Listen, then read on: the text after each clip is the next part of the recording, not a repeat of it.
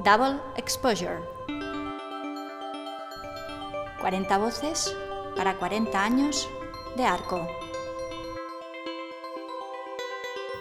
Hablamos con Octavio Zaya, comisario y crítico de arte.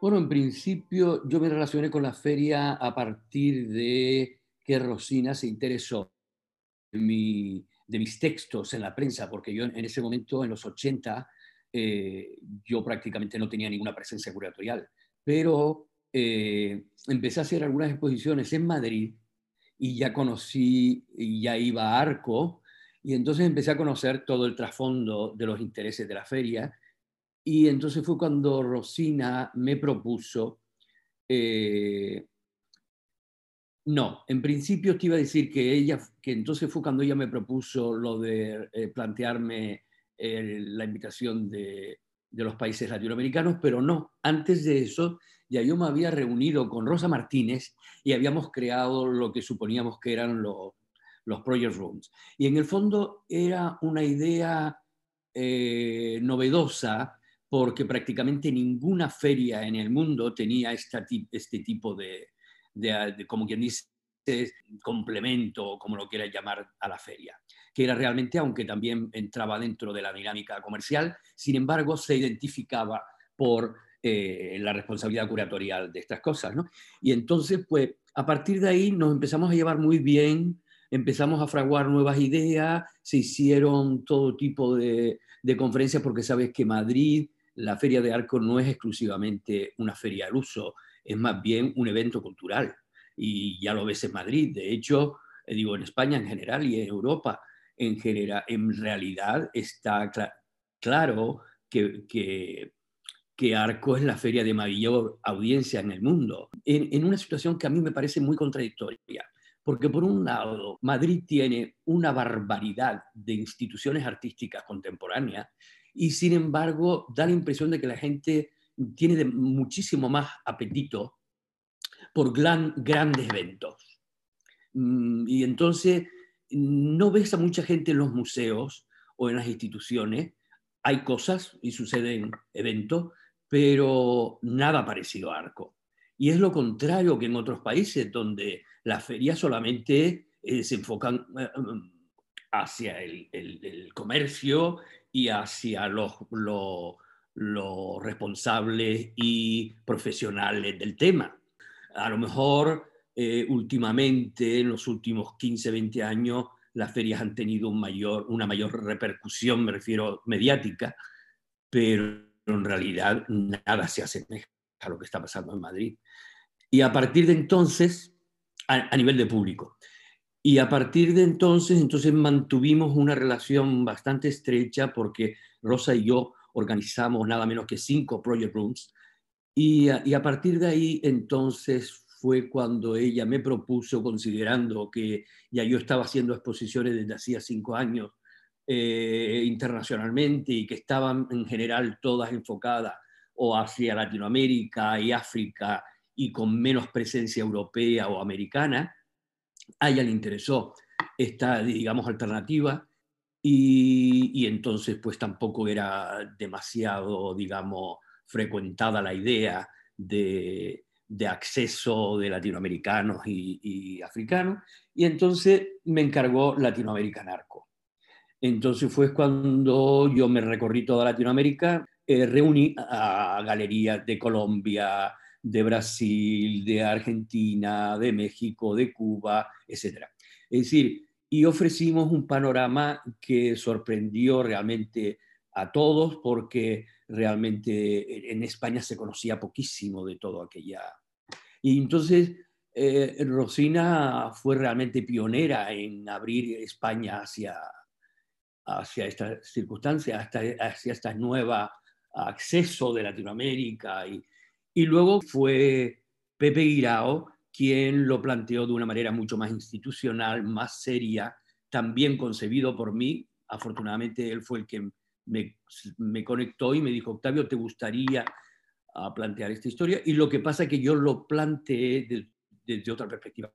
Y así fue como me establecí, como quien digo, como quien dice, en, en Arco y, mantuve una relación estrecha con ellos y como tú sabes todavía la mantengo a, niveles menos, de un perfil mucho más bajo, pero también creo que es necesario dejar paso a nuevas historias y, siempre, como tú sabes, en, en, mi trayectoria curatorial, a mí mm, uno de mis intereses fundamentales es dar acceso, dar acceso a nuevas, no solo voces, sino ideas, conceptos, etc. Momentos de una feria.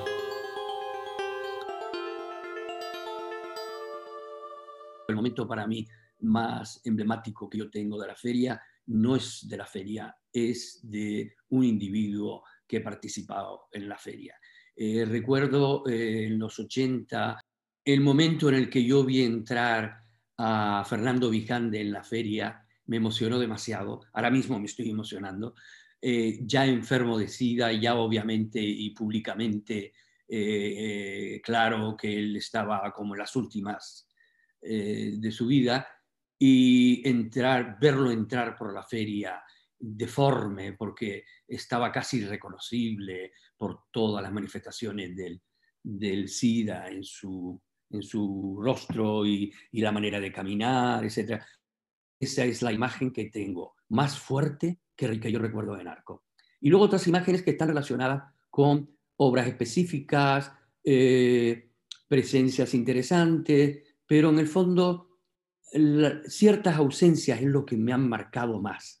Ah, mm, mm, me apena que grandes galerías fundamentales, e incluso en el momento de la selección, y no porque crea que, que el imperio tenga que imponer su presencia, no, pero sabes perfectamente que la cultura nuestra contemporánea eh, está marcada por el imperio, en el sentido de que es la que domina eh, los medios internacionales, incluyendo nacionales.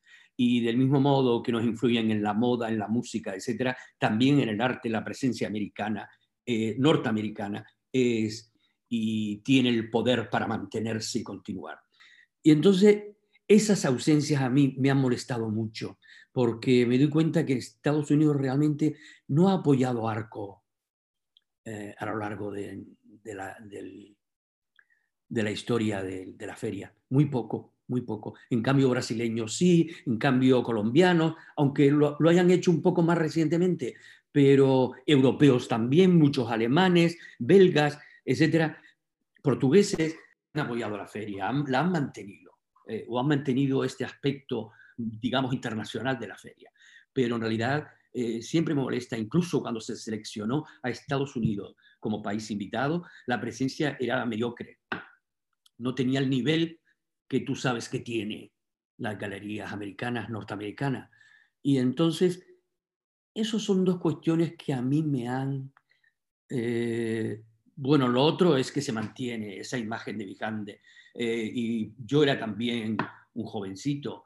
Esto estamos hablando 40 años después, eh, pero es una imagen que se me quedó para toda la vida. Arco como contexto institucional. Yo lo, lo, lo entendí como un bache en arco en relación a Latinoamérica. De repente se trataba a Latinoamérica como si fuera un país y entonces hubo varias ferias, yo diría tres o cuatro, donde se ignoró prácticamente a Latinoamérica y volvimos de nuevo a la, mismo, a la misma articulación anterior. Luego fue eh, Carlos Urroz quien finalmente no solo solidificó la relación con Latinoamérica, sino la amplió hasta tal punto que realmente en Europa el mercado latinoamericano está en Madrid y eso es muy obvio, y no solo el mercado, sino, sino sabes, que en España vive una barbaridad de latinoamericanos y tienen sus estudios y tienen sus relaciones con, con el exterior a partir de, o desde, desde las capitales eh, españolas.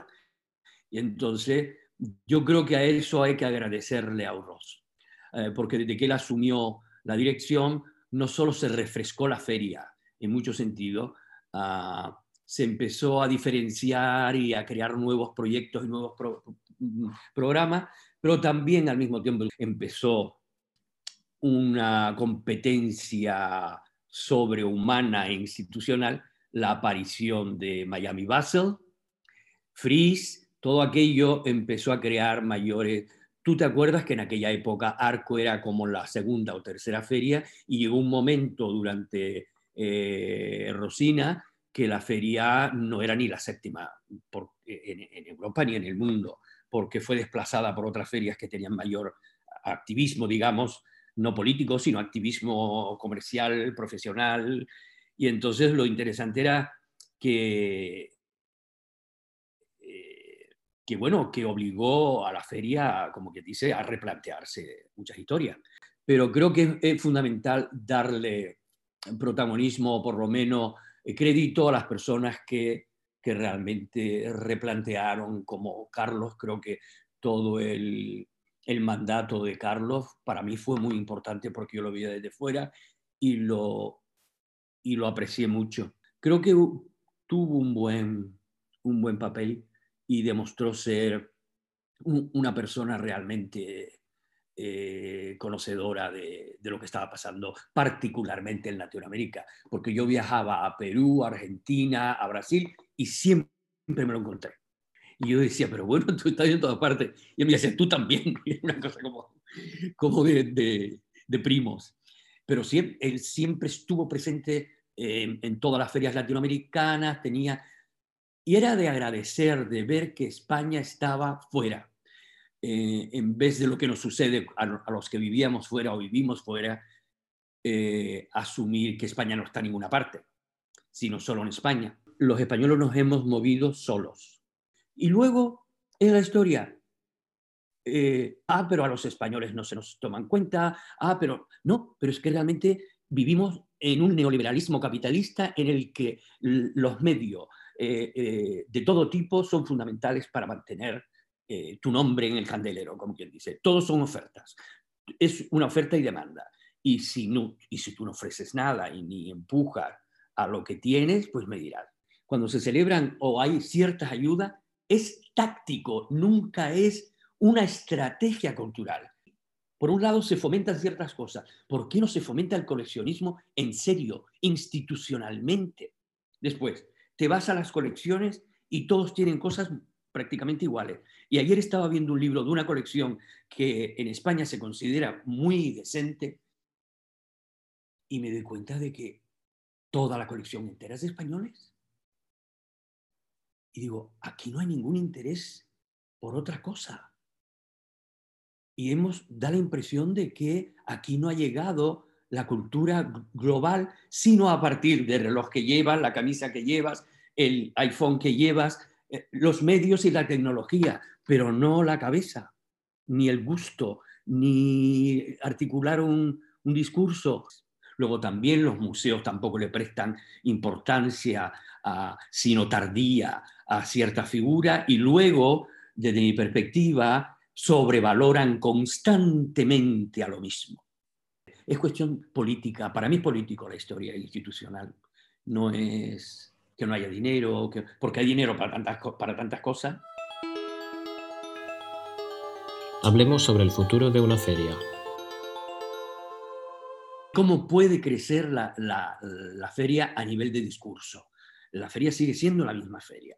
Es como lo que planteaba yo a otro nivel en relación a la presencia, digamos, de Platón o de Aristóteles en esta conversación. Eh, obviamente ellos podían plantear eh, eh, los mismos términos y se podrían defender con, precisión eh, en cualquier lengua y discurso que empleemos y lo único que se sorprenderían es sobre este ordenador, sobre, este, sobre la luz, sobre la tecnología. Es lo único que diferenciaría a los señores de antes con los señores que somos. Es decir, a, nivel de pensamiento y a nivel de discurso, hemos, hemos nos hemos desarrollado tan poco, en el sentido de, que lees eh, eh, cualquier obra de... Y te estoy hablando de los antiguos, te estoy hablando de los clásicos, que te quedas sorprendido. La referencia constante, digamos, de Nietzsche con los clásicos, de, de Leso los clásicos. Y dices tú, claro, es que realmente el pensamiento no se ha desarrollado a los niveles que se ha desarrollado la tecnología. La tecnología nada más es utilitaria, pero el pensamiento tiene que desarrollar discursos y, y maneras de, de ofrecernos visiones del mundo muy diferentes. Pero sí es necesario para personas como nosotros que nos hemos mantenido independientes de esta vorágine que desgraciadamente en España lo engulle todo uh, y por cuestiones necesariamente económicas y políticas, es necesario para nosotros plantear estas cuestiones de mejoramiento porque creo que la crítica que yo estoy realizando es absolutamente constructiva. Yo no estoy intentando decir que se acabe con esto ni con lo otro, no, sino que se haga más transparente, que se haga más independiente a niveles de selección, etcétera, y que no esté, eh, hayan esos intereses creados que se mantienen durante décadas. Yo no profetizo, pero sí huelo, eh, sí huelo corrientes y historias, y del mismo modo que me que me aterroriza el pensar que nos dirigimos hacia un fascismo global, porque realmente lo veo, eh, el neoliberalismo ya lo ha engullido absolutamente todo y cualquier, cualquier signo de disidencia inmediatamente se arropa con todos los ogros con los que la cultura occidental, eh, contra los que la cultura occidental se ha defendido siempre, eh, ha llegado a una histeria del discurso que es realmente sorprendente cómo se eh, sobrevive toda esta, esta raíz podrida de, de terror, de odio, de, eh, y yo pues, yo no tengo muchas, muchas esperanzas en el ser humano, si yo diría la verdad. Nuevas alternativas y nuevas maneras de hacer futuro, pero creo que nos ha tocado ya el momento después de, de ver lo que han sucedido en los últimos, desde los 60 para acá, eh, que va a ser muy difícil que desde, las instituciones y desde los gobiernos y el Estado eh, se produzca un cambio realmente necesario, el cambio necesario. Eh, desde los 60 ya planteábamos una urgencia ecológica. En los 60, The Whole Earth Catalog ya plantea todas esas cuestiones. Y que todavía estemos en los albores de la conciencia global sobre, sobre nuestra existencia, a mí me parece, vamos, no, hemos avanzado nada mentalmente. Pero al mismo tiempo sí considero que hay discursos que se han estado ya desarrollando y como tú sabes bien, están relacionados con muchos aspectos de los discursos artísticos, eh, que estamos yendo hacia otras maneras de entender cuál es la convivencia, la solidaridad, la vida misma eh, en, en, relación al planeta en el que existimos y que no somos los seres únicos del planeta y que realmente tenemos que em, empezar por, por lo menos. ¿Tú, te imaginas que estemos discutiendo todavía la conferencia de París? O es alucinante que estemos viviendo en un momento en que todavía estemos volviendo a repetir lo que llevamos diciendo 70 años. Y así es la historia. No, no creo que, que este planeta vaya a durar más de 100 años. Así de claro. Porque tal cual estamos comportándonos, creo que vamos a que lo vamos a terminar pronto. Por eso no estoy dejando ya rastros históricos sobre mi, sobre mi trayectoria, ya me importa poco. No, pero sí. Eh, es muy diferente plantearte las cosas y a lo mejor a veces tirar, pero Octavio está como ya disparatado. No, es que dentro de una semana cumplo 67 años y llevo en esto desde los 16. Entonces he tenido muchísima experiencia y conocido a muchísima gente, he pasado por muchísimos momentos y, y no a nivel personal, estoy hablando a nivel político y social. Yo he sido testigo de muchas cosas. Y entonces, pues, necesariamente te lleva a, a pensar y a, y a replantearte todo en cada momento.